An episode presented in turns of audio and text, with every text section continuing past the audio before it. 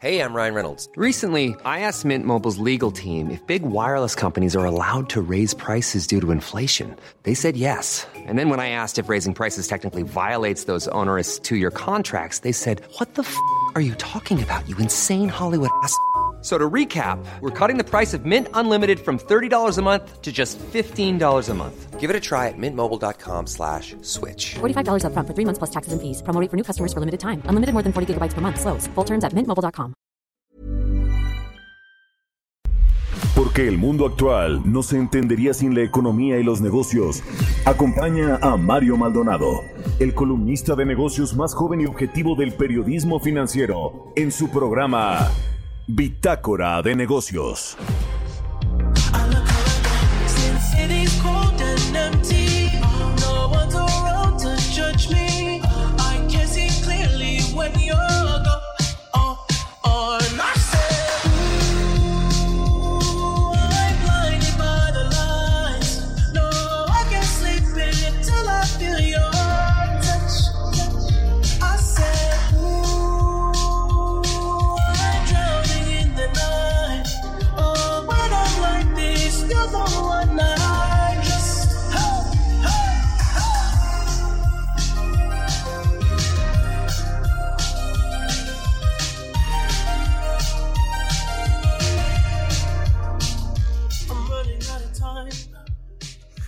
¿Qué tal? ¿Cómo están? Muy buenos días. Bienvenidos a Bitácora de Negocios. Yo soy Mario Maldonado. Me da mucho gusto saludarlos en este lunes 24 de mayo del 2021.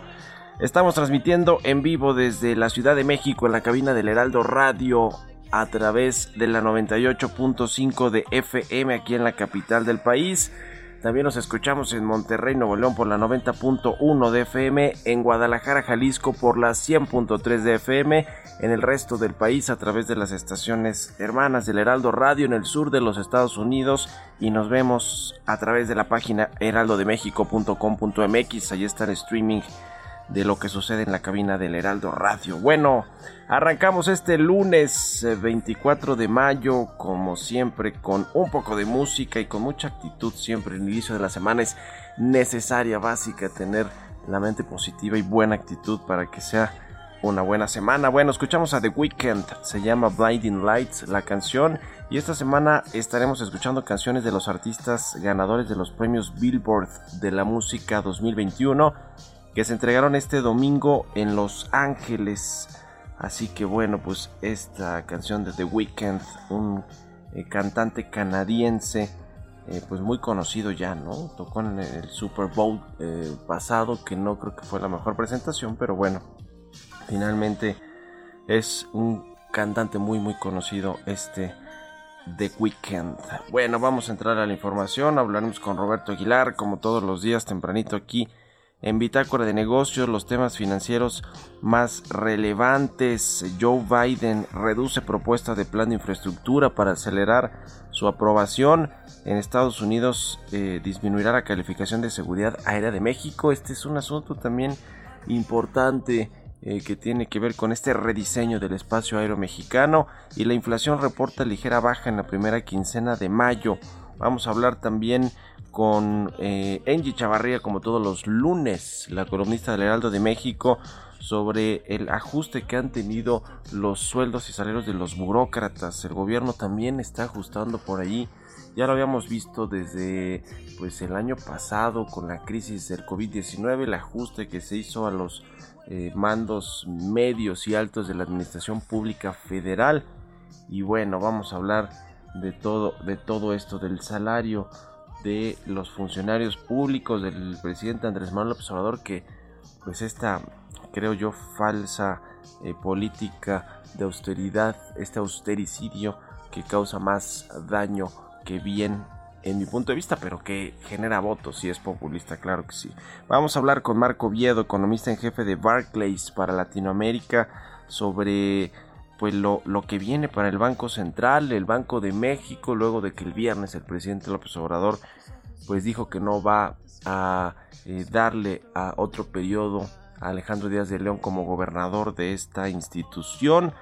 Dijo que va a nombrar a, bueno, va a proponerle al Senado a otro economista eh, más enfocado a la economía social.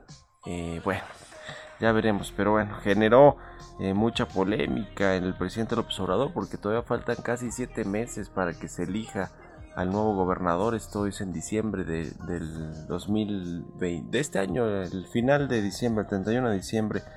Pero ya le pateó el avispero el presidente López Obrador, ahora del Banco de México. Y también platicaremos con Alejandro Padilla, director ejecutivo de análisis económico y estrategia financiera de mercados del grupo financiero Banorte sobre este tema también del Banco de México más enfocado a la política monetaria, el inicio del ciclo restrictivo hacia finales del año y las condiciones que enfrenta Banco de México. También vamos a analizar con Alejandro otros datos como el de la inflación, el crecimiento económico, lo que sucede en Estados Unidos con la Reserva Federal y con la recuperación económica, en fin, vamos a entrar a estos temas aquí en Bitácora de Negocios en este lunes, así que quédense con nosotros, se va a poner bueno, son las 6.7 de la mañana, vámonos con el resumen de las noticias para comenzar este lunes 24 de mayo con Jesús Espinosa.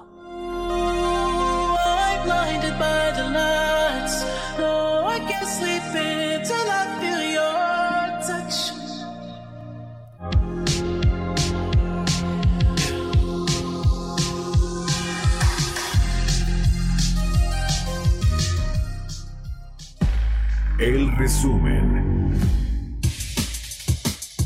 El presidente Andrés Manuel López Obrador aseguró que el gobernador del Banco de México, Alejandro Díaz de León, no será renombrado por lo que su mandato concluirá en diciembre de este 2021. Ya se le vence su periodo. Va a ser un economista de mucho prestigio, un profesional que va a cumplir este, con los requisitos de tener experiencia en materia económica y financiera y de haber trabajado en eh, una área relacionada con el manejo de las finanzas. Va a ser eh, un economista con dimensión social, muy partidario de la economía moral. El Fondo Monetario Internacional propuso un plan de 50 mil millones de dólares para poner fin a la pandemia de COVID-19 con la meta de vacunar al menos al 40% de la población mundial para fines de este año. La ex titular de la Secretaría de Turismo de México y expresidenta del Consejo Mundial de Viajes y Turismo, Gloria Guevara, fue nombrada como asesora especial en jefe del ministro de Turismo de Arabia Saudita. La automotriz Nissan detendrá temporalmente la producción de algunos de sus modelos en el mundo, incluyendo líneas de producción en su planta de México, debido a la escasez global de chips. El paro se daría el próximo mes de junio. Líderes del G20 prometieron hacer más para ayudar a acabar con la pandemia del COVID-19 con un incremento de los suministros de vacunas en las regiones más pobres del mundo, las más afectadas por la enfermedad. Bitácora de negocios en El Heraldo Radio. El editorial.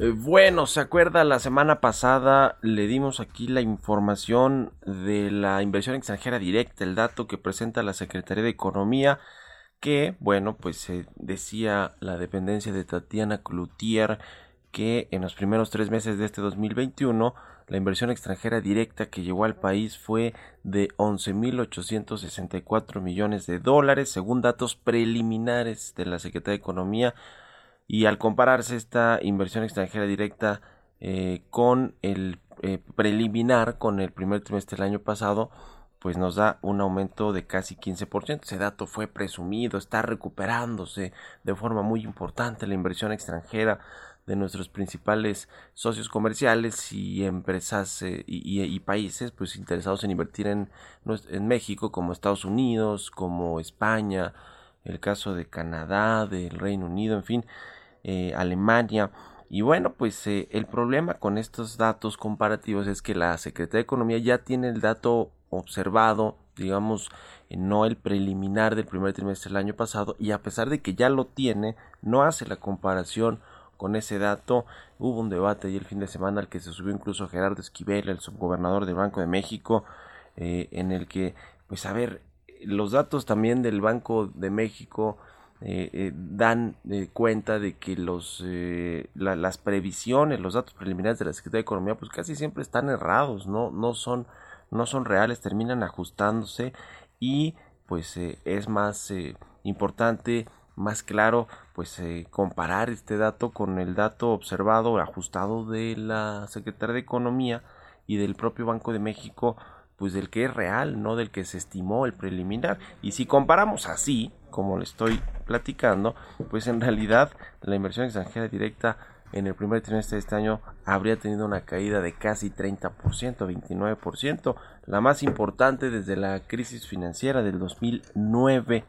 Eh, así que, bueno, pues ahí está el tema. Es una, eh, yo creo, un manejo de los datos pues medio tramposo por parte de la Secretaría de Economía, aunque así lo ha hecho este, por, mucho tiempo. Así lo hizo cuando Graciela Márquez estaba al frente de esta dependencia. Ahora con Tatiana Cloutier pues siguen con lo mismo. Y, eh, y, el asunto es que la inversión extranjera directa, aunque haya habido este manejo de los datos, pues sigue estancada y sigue estancada de forma importante, no de solo desde el año pasado, ya venía con un con una baja, pero ahora pues eh, con el golpe del COVID-19 en la economía y con la reapertura de todas las industrias y de la economía mundial, pues está acomodándose de nueva cuenta la inversión eh, privada, la inversión extranjera que es muy importante para México, sobre todo pues por el sector manufacturero, eh, donde llega mucha mucha inversión, por ejemplo al sector automotriz y parece ser que en México pues no va a ser de los favoritos en la recuperación económica para traer inversión extranjera directa, aunque en la Secretaría de Economía cacaren un dato que no es pues el más certero, el más cercano a la realidad. Ustedes qué opinan, escríbanme en Twitter, arroba Mario Mal y a la cuenta arroba Heraldo de México. Economía y mercados. Roberto Aguilar ya está aquí en la cabina del Heraldo Radio. Mi querido Robert, ¿cómo estás? Buenos días. ¿Qué tal Mario? Me da mucho gusto saludarte a ti y a todo nuestro auditorio. Fíjate que ya se dio a conocer el dato de la inflación de la primera quincena de mayo y bueno, pues sí estuvo, fue menor, o sea, hay una baja respecto al, al dato previo, pero bueno, pues todavía se mantiene en un nivel importante, 5.80 la tasa anual, así es como eh, está el tema. Fíjate que es incluso arribita de lo que esperaba, y por ejemplo, la, la encuesta, el sondeo que hizo previamente Reuters esperaba 5.66, pero bueno, pues esto fue eh, de 5.80 y hay que recordar que en la segunda mitad de abril la inflación en México fue de 6.1%. Así el tema con la inflación todavía hay que ver, Mario, algunos de los productos que están generando pues más presiones a pues al, al tema de la de la canasta básica que ya están más cercanos justamente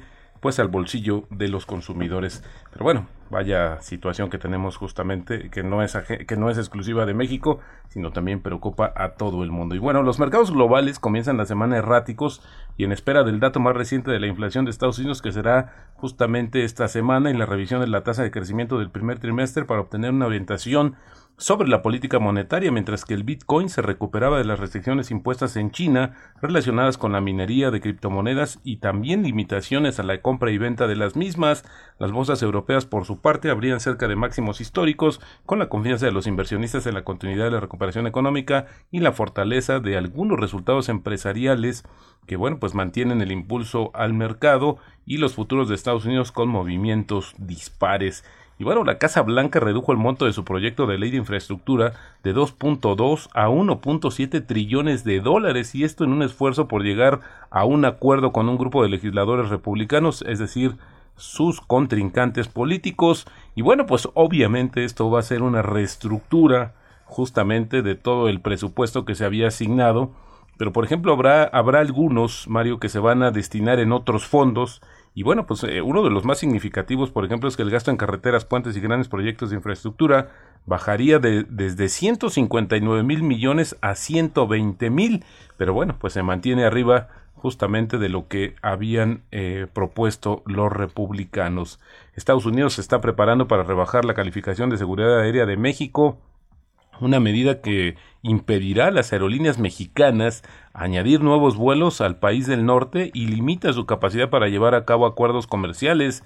Se espera que la decisión de la Administración Federal de Aviación, la FAA por sus siglas en inglés, se anuncia en los próximos días y sigue a una extensa revisión de la supervisión de la aviación mexicana por parte de dicha agencia. Y bueno, vaya escándalo que se generó el fin de semana, Mario, con esta nota del Wall Street Journal que tres investigadores del Instituto de Virología de Wuhan, en China, buscaron atención hospitalaria en noviembre de 2019, un mes antes de que China informara los primeros casos de coronavirus. Y bueno, esto de acuerdo a un informe de inteligencia de Estados Unidos, el periódico dijo que el informe no revelado anteriormente eh, proporciona nuevos detalles sobre la cantidad de investigadores afectados, el momento de sus enfermedades y sus visitas al hospital puede agregar peso a los pedidos de una investigación más amplia sobre si el coronavirus podría haber escapado del laboratorio en China. Bueno, se reviven estas hipótesis, interesante lo que sucede. Y bueno, pues China ya se desmarcó, dijo que pues esto no, no es cierto. Y bueno, pues por eh, México, Volkswagen de México justamente anticipó nuevos ajustes al programa de producción a partir de junio debido a la falta global de semiconductores cuyo suministro espera seguirá siendo complejo en los siguientes meses. Desde que Volkswagen ya había anunciado, como eh, pues eh, había abierto justamente pausas en la producción de algunos de sus modelos, pero se ha generalizado por esta falta de suministros básicamente de los semiconductores. Y bueno, también fíjate que sorpresa lo que causó el anuncio el viernes de que Grupo Lala pues se informó que un grupo de socios reunidos en un fideicomiso tienen la intención de hacer los procesos para lanzar una oferta pública voluntaria de adquisición hasta por el 25% de las acciones en circulación y luego pues la posterior cancelación y salida de la Bolsa Mexicana de Valores. Esta empresa apenas debutó en octubre de 2013, pero bueno, pues ahora parece ser que no está en sus planes seguir siendo una compañía pública Ahora que comentabas al inicio del programa, Mario, pues fíjate que varios, varios eh, especialistas sí, eh, pues eh, adjudicaron el ajuste que tuvo el tipo de cambio en buena medida a las declaraciones que hizo el presidente Andrés Manuel López Obrador sobre el tema del sucesor del, del bueno, de la cabeza del Banco Central, del Banco de México, y bueno, pues esto sí también tiene preocupación sobre la situación de la autonomía yo no digo defiendo no a Alejandro Díaz de León, pero son procesos que debería de mantenerse y sabes que la semana pasada pues le tundió duro al Banco Central Andrés Manuel López Obrador y ahora pues estamos viendo ahí parte también de las consecuencias. Y bueno, fíjate que el tipo de cambio en estos momentos está cotizando en 19.96, Mario, y la frase del día de hoy, un inversionista que dice tener todas las respuestas ni siquiera entiende todas las preguntas. Esto lo dijo John Templeton y bueno, pues sí, efectivamente habrá algunos que son más bien eh, están especulando y viendo cuáles son las opciones, pero sí, interesante las palabras de este famoso inversionista. Pues ahí está, Robert. ¿Cuál es tu pronóstico para relevar a Alejandro Díaz de León? En ah, fíjate que el viernes vi una cantidad muy, una lista muy larga de potenciales eh, sucesores que van desde el secretario de Hacienda. Eh, bueno, pues descartaron, se autodescartó también ya Gerardo, eh, Gerardo Esquivel, Jonathan Heath. Pero bueno, las que no hablaron son las subgobernadoras que podrían tener un papel importante. Digamos que había que ver dónde está el tema de esta esta perspectiva social, pues bueno, al final del día el Banco de México ha actuado de esa manera aquí y en cualquier otro país.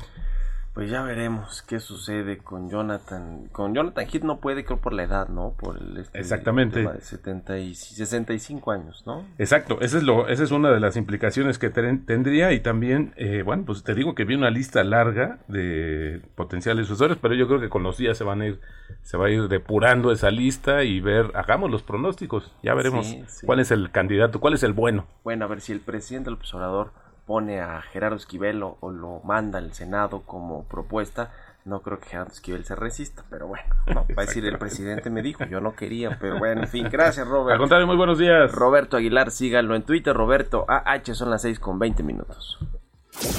Expreso Financiero.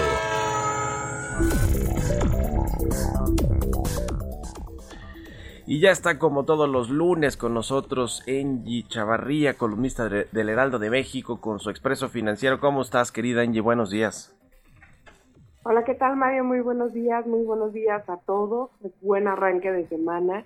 Y vámonos con este expreso financiero. Eh, fíjate que el gobierno eh, ha ajustado el pago a burócratas y pues para irnos de lleno, este año pagará, por ejemplo, 1.3 billones de pesos en sueldos y salarios que es la cifra más alta de la historia.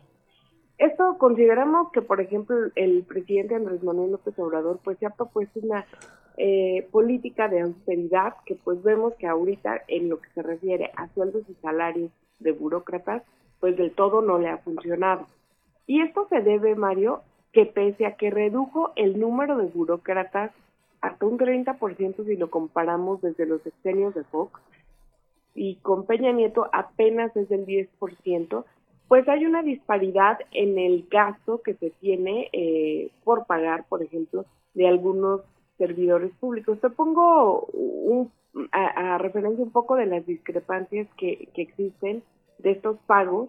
Eh, por ejemplo, el pago a un médico residente le destinan tres mil pesos mensuales, mientras que un servidor de la nación le pagan 18 mil pesos, ya incluyendo sus viáticos con su comida, ¿no? Y aunque el gobierno pues busca, pasando eh, la elección, analizar una reforma fiscal o una miscelánea, pues de verdad que no le va a quedar de otra porque pues ya no va a haber dinero que alcance ni para los programas sociales, ni tampoco pues para poder cumplir con todas estas promesas de estos servidores que han sido élite, que finalmente llegan y parece que llegaron para quedar. Pues sí, como, como dices, la austeridad ha sido más bien pues parte de un discurso, de una demagogia, creo yo, de un populismo político del presidente del observador que realmente pues generar resultados o utilizar pues esa parte del presupuesto que se está recortando a los burócratas por eh, sus sueldos o porque se está disminuyendo digamos, el, la gente que trabaja en las dependencias públicas, pues ha quedado más en el discurso que en la, digamos, que darle una utilidad realmente a esta austeridad republicana, más bien, como muchos lo han llamado, es un austericidio para, para el presupuesto y, sobre todo ahora con el tema del desempleo, ¿no, Engie? O sea, también en el sector público se está viviendo esta crisis de empleo.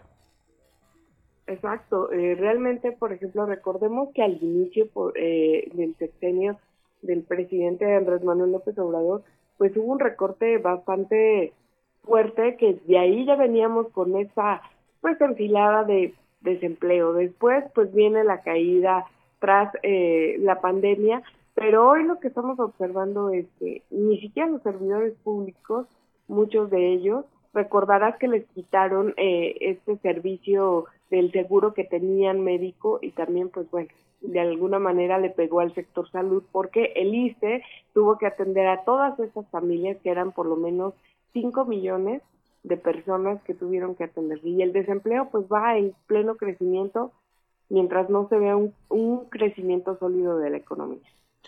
Pues muy complicado está este asunto. Muchas gracias, Angie. ¿Cuáles son tus redes sociales? ¿Dónde puedes seguirte y leerte la gente? Por favor, síganme a través de Twitter, ng.chavarría, y también a través de Instagram, arroba ng.chavarría. Todos los martes me dará mucho gusto leer.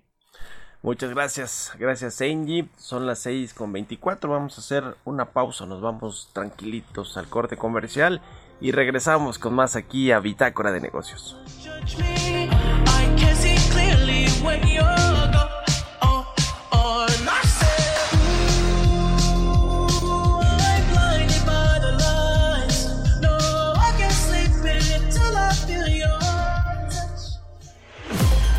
Continuamos en un momento con la información más relevante del mundo financiero en Bitácora de Negocios con Mario Maldonado.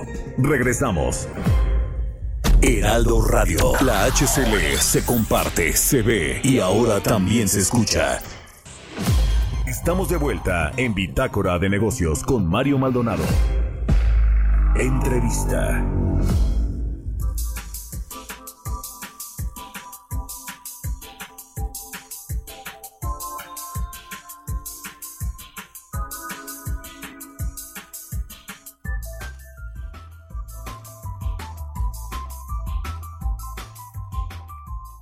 Ya estamos de regreso aquí en Bitácora de Negocios. Son las 6 de la mañana con 30 minutos, tiempo del centro de México. Vamos a platicar con Marco Viedo, economista en jefe de Barclays para Latinoamérica. ¿Cómo estás, Marco? Buenos días.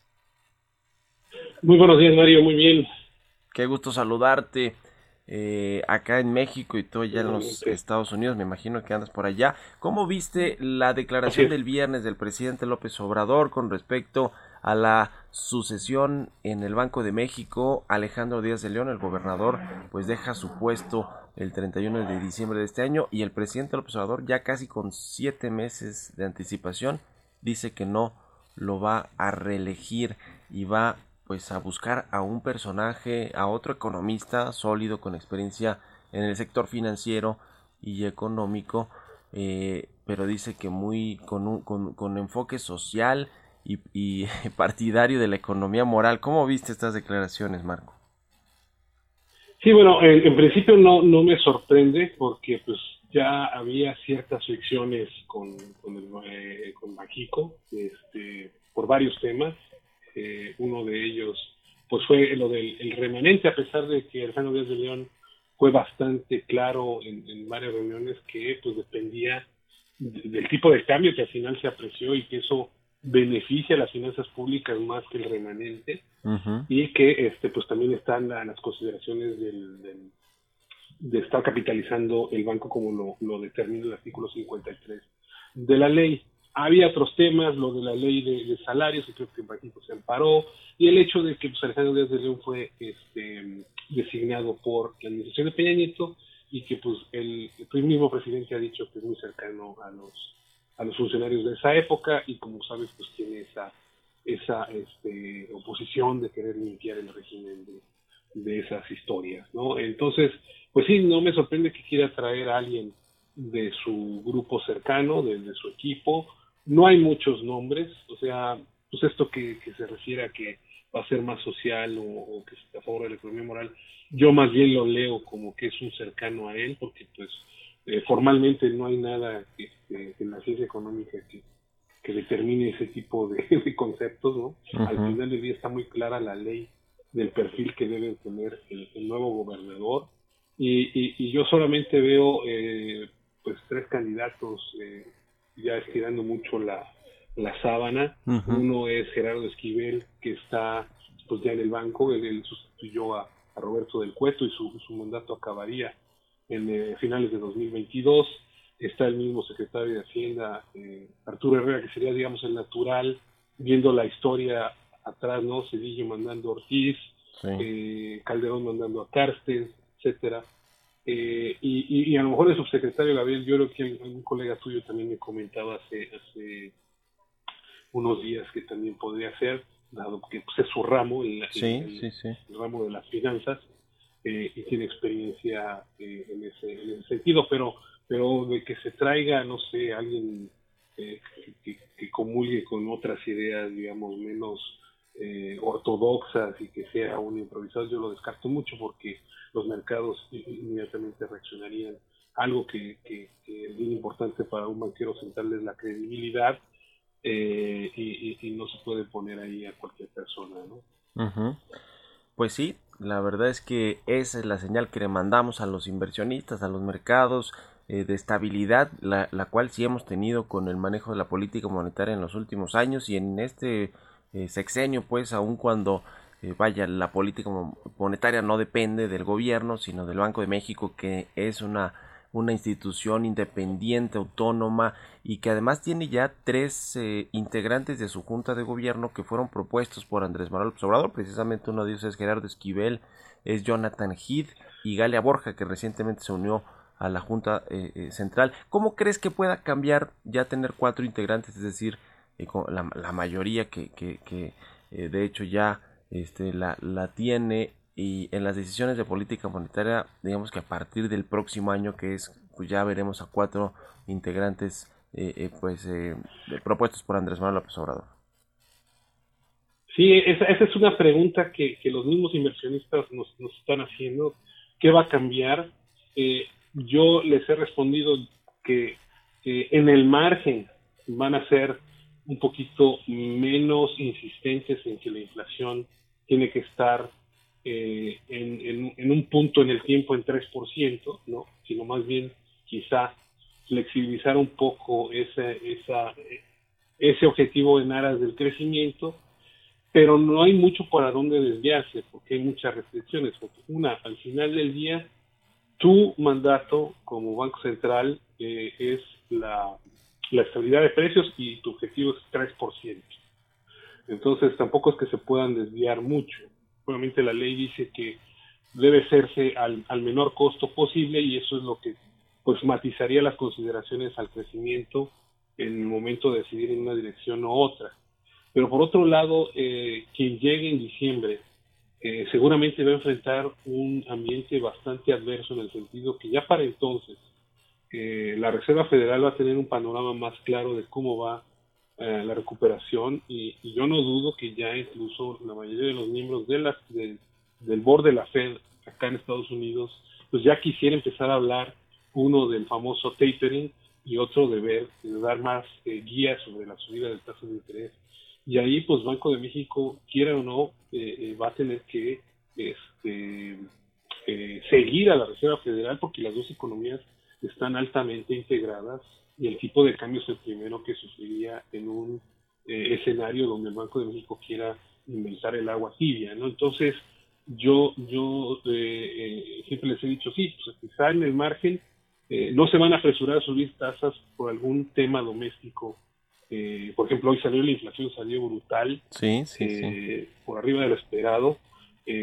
a lo mejor van a tener más paciencia en reaccionar a datos como el que vimos esta mañana, pero si la Reserva Federal el próximo año ya dice, señores, esto está mejorando, estamos a, a, este, llegando a nuestras metas, pues vamos a tener que ajustar y ahí pues México va a tener que seguir, eh, pase lo que pase, y no hay, digamos, ahora sí que eh, eh, alternativa, ¿no?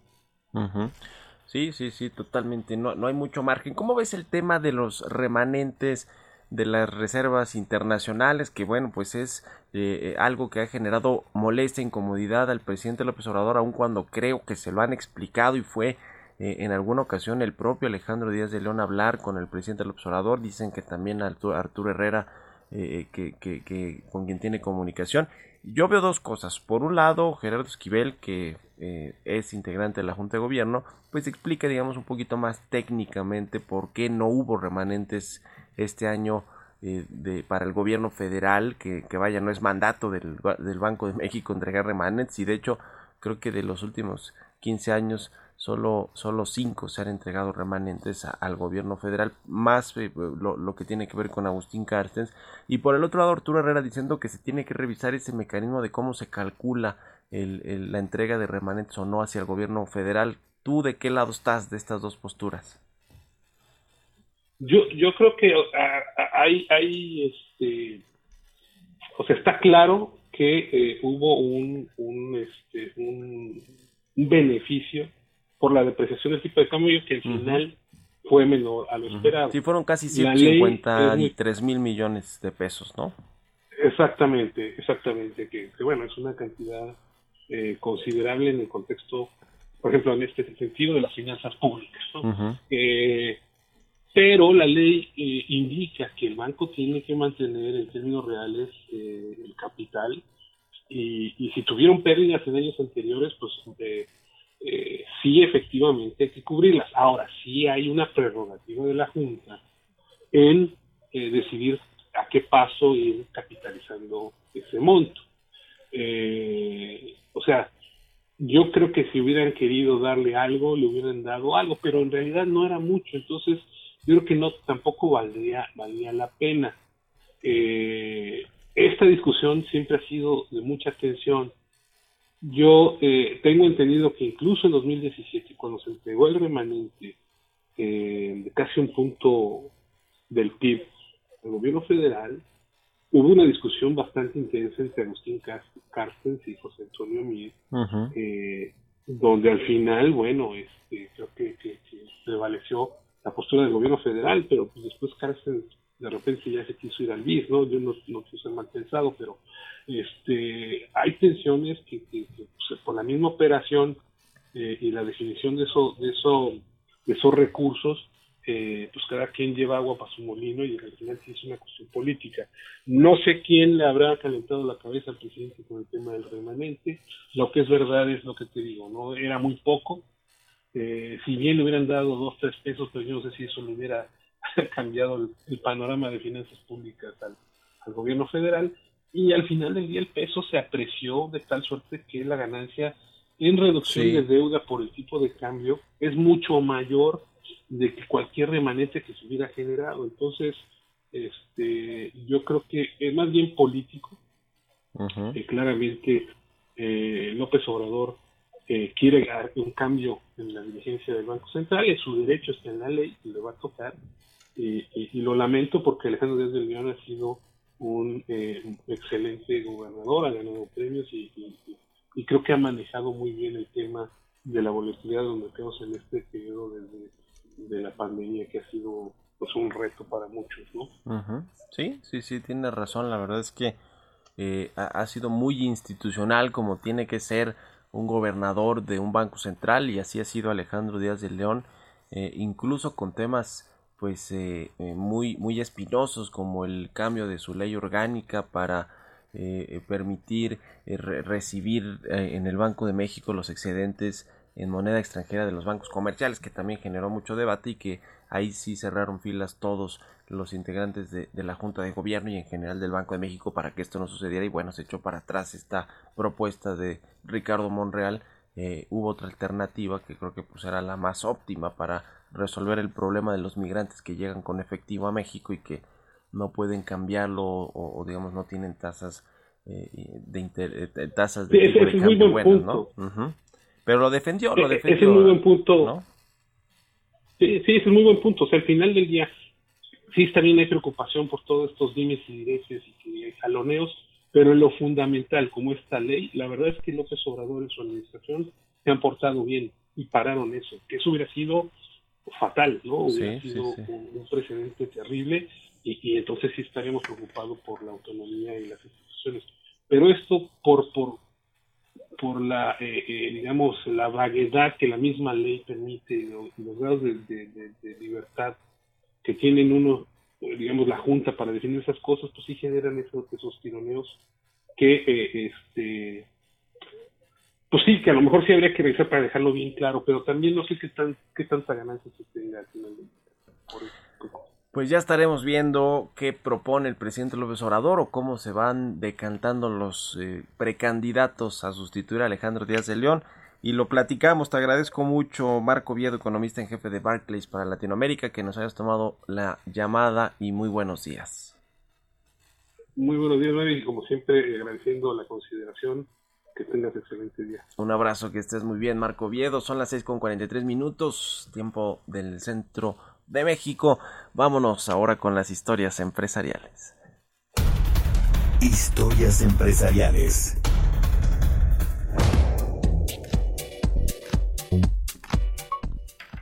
Bueno, pues cómo va avanzando todo este asunto del Internet, el navegador Internet Explorer, ¿se acuerdan de este? Se despedirá, se despedirá y dejará de existir en el 2022, nos cuenta de este tema Giovanna Torres.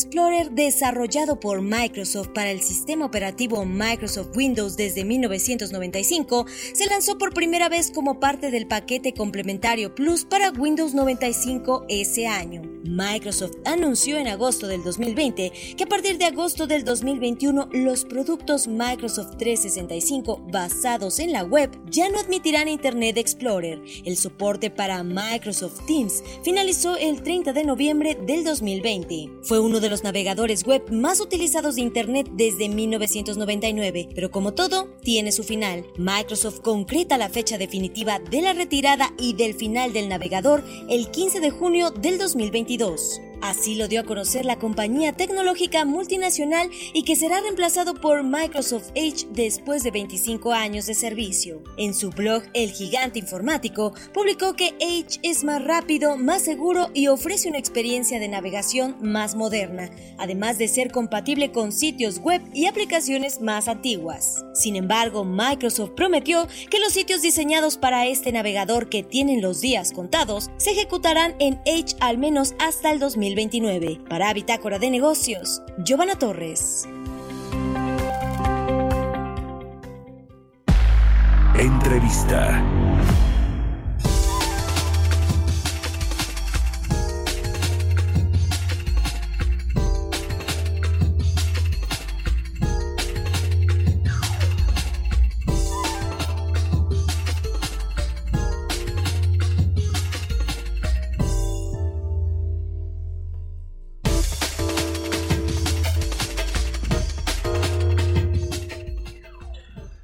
Y bueno, decíamos eh, hace, hace unos minutos, eh, le damos la información sobre el reporte del INEGI con respecto a la inflación de la primera quincena de mayo. El índice nacional de precios al consumidor registró un aumento de 0.01% eh, respecto a la quincena inmediata anterior, pero lo importante es la inflación anual que está en 5.8% en la primera quincena de mayo. Eh, bueno, pues terminó abril con un 6.08% y apenas se dio un poquito eh, mucho más lento la, eh, la reducción de este incremento de la inflación que lo que tienen previsto pues ahí en el Banco de México y en la Secretaría de Hacienda y en todos lados.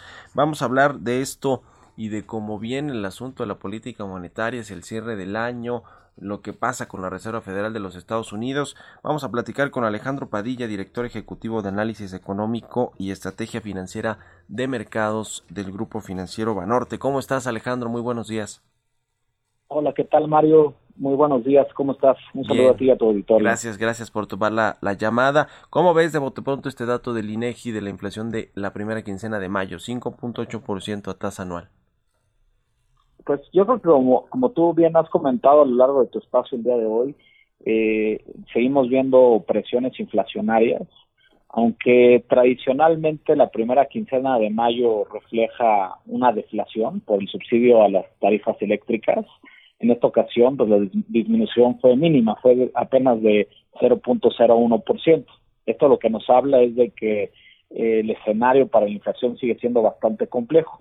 Y otro tema que tocabas bastante interesante hace algunos minutos, Mario, que me gustaría recalcar es, esta situación de la inflación anual, ya que hemos visto fuertes presiones a lo largo del año. En el 2020 terminamos en 3.15%, que es prácticamente el objetivo que tiene el Banco Central, pero en abril los fuimos casi al doble, a 6.08, y ahorita en mayo, en la primera quincena, 5.8%. Sigue siendo una inflación anual bastante elevada yo te diría que se explica principalmente por, dos motivos. El primero es un efecto de base, es un efecto estadístico, es simplemente comparar una inflación que fue muy baja en los primeros meses de la pandemia y obviamente se ve reflejada una inflación alta al año inmediato siguiente, es decir, en este 2021. Eso es algo que yo creo que ya tanto Banco de México como el resto de los analistas ya habíamos previsto. Sin embargo, hay un segundo efecto y este tiene que ver ya con presiones que hemos estado viendo a lo largo de los últimos meses, como es el caso de algunas materias primas que se han estado incrementando más de lo que se tenía esperado y también algunos incrementos en precios, sobre todo en mercancías. Entonces yo creo que en general lo que podemos esperar es que el panorama para la inflación, para lo que resta de este 2021 va a ser bastante complicado, va a ser muy complejo esto también va a dificultar mucho la decisión de política monetaria de Banco de México y por eso es que nosotros en Banorte pensamos que hacia finales del año tendrán que empezar a subir su tasa de interés. Pues sí, ya veremos si comienza esta eh, eh, política monetaria eh, expansiva con el, el eh, incremento, eh, perdón, restrictiva con el incremento de las tasas de interés hacia finales del año. Eh, eh ¿cómo, ¿Cómo crees que va a acabar la inflación? ¿Cuál es el pronóstico que tienen ahí en Banorte para el cierre del 2021? Bueno, pues justo, justo lo estamos ajustando. Eh, estábamos eh, cerca de 4.7% y ahora, ahora pensamos que la inflación va a terminar en 5.5%. Es decir, ha sido un, un ajuste al alza, dado toda esta serie de sorpresas negativas que hemos visto en las últimas quincenas y también pensando que hacia adelante pues eh, vamos a tener todavía este efecto del precio de los commodities o el precio de las materias primas que se siguen presionando en el mundo. Probablemente también vamos a tener una mayor reactivación económica y eso pueda generar algo de presiones en los precios. Entonces, eh, pues eh, ante esta situación, ante esta coyuntura, nosotros tenemos ahorita 5.5% en Banorte.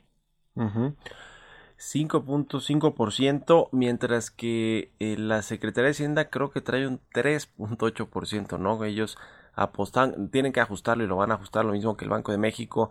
Yo creo que en, las próximas semanas pero bueno, la apuesta era que regresara a finales del año al rango objetivo que tiene el Banco Central, ¿no? que es de 3% más o menos un punto porcentual, y no va a ser el caso, sobre todo por estas presiones que ya eh, vemos en este primer cuatrimestre del año y que pues se pone complicado todo este asunto de la inflación eh, eh, lo, lo, que decíamos de la Reserva Federal pues también va a ser importante como como lleve su política monetaria porque de alguna manera pues sí marca eh, no, no necesariamente como una como un espejo pues lo que se hace en México pero sí tiene mucha influencia en, en, este asunto. Y, y, el tipo de cambio como lo ves también más presionado por este asunto de las tasas de interés o eventualmente todavía mejorará más eh, con, con, los aumentos de, de, las tasas hacia finales del año que están previendo, Alejandro? Pues yo creo que, que este incremento de tasas que estamos estimando para finales del año puede, puede ayudarle un poco al peso a estar un poco más defensivo. Nuestro pronóstico de fin de año es de 20.20. Tampoco estamos muy lejanos en este momento del tiempo a, a ese pronóstico. Y probablemente lo que vamos a ver a lo largo del año va a ser cierta volatilidad algunos momentos en los que el apetito por riesgo en los mercados internacionales puede hacer que el peso opere abajo de, lo, de, de, de, esta marca de los 20, que es un poco lo que hemos visto en las últimas semanas. Sin embargo, también hay que recordar que hacia finales del año, pues este debate en torno a qué es lo que va a hacer la Reserva Federal, como tú bien comentaste hace unos momentos, se va a volver un poco más más importante entre los inversionistas y eso probablemente pueda presionar a, muchas monedas en mercados emergentes. Entonces, yo, eh, por eso es que tenemos 20.20 para finales de este año. Y otro tema que comentabas muy interesante es, pues, qué ajustes puede hacer eh, Banco de México o la Secretaría de Hacienda de sus últimos pronósticos. Lo que hemos visto recientemente, al menos en las encuestas de los analistas eh, económicos, es que constantemente hay una revisión al alza tanto en los estimados de crecimiento como los de inflación. Y yo creo que en ese sentido, pues van a ser muy importantes, pues no solamente las minutos de esta semana, sino que la próxima semana Banco de México da a conocer su informe trimestral y ahí es cuando da a conocer también ajustes a, sus pronósticos macroeconómicos. Así que esto que comentas, yo creo que va a tener un poco más de claridad la próxima semana. Sí, sí, sí, va a haber ajustes en las eh, proyecciones de los principales indicadores económicos, eh, por supuesto la inflación y lo comentamos con Alejandro Díaz de León eh, eh, cuando, cuando se dio esta última, este, esta última reunión de política monetaria. Así que bueno, estaremos esperando a ver qué dicen las minutas, cómo viene el, el, el, digamos el tono del mensaje del comunicado y de, y de cómo se votó por parte, bueno, ya vimos el tono del mensaje del comunicado, pero más bien cómo se votó en esta última reunión de política monetaria, todo lo que se dijo. En fin, estaremos muy pendientes y te agradezco mucho Alejandro Padilla que nos hayas tomado la entrevista aquí en Bitácora de Negocios. Muy buenos días. Al contrario, Mario, muchísimas gracias. Un saludo a ti, a tu auditorio. Espero que se encuentren bien. Un fuerte abrazo, buenos días. Un abrazo, que estés muy bien. Alejandro Padilla del Grupo Financiero Banorte, director ejecutivo de Análisis Económico y Estrategia Financiera. Bueno, con esto nos despedimos. Llegamos al final de Bitácora de Negocios. Muchas gracias por habernos acompañado en este lunes, inicio de semana. Se quedan en el Heraldo Radio con Sergio Sarmiento y Lupita Juárez y nosotros nos escuchamos mañana tempranito a las 6. Muy buenos días.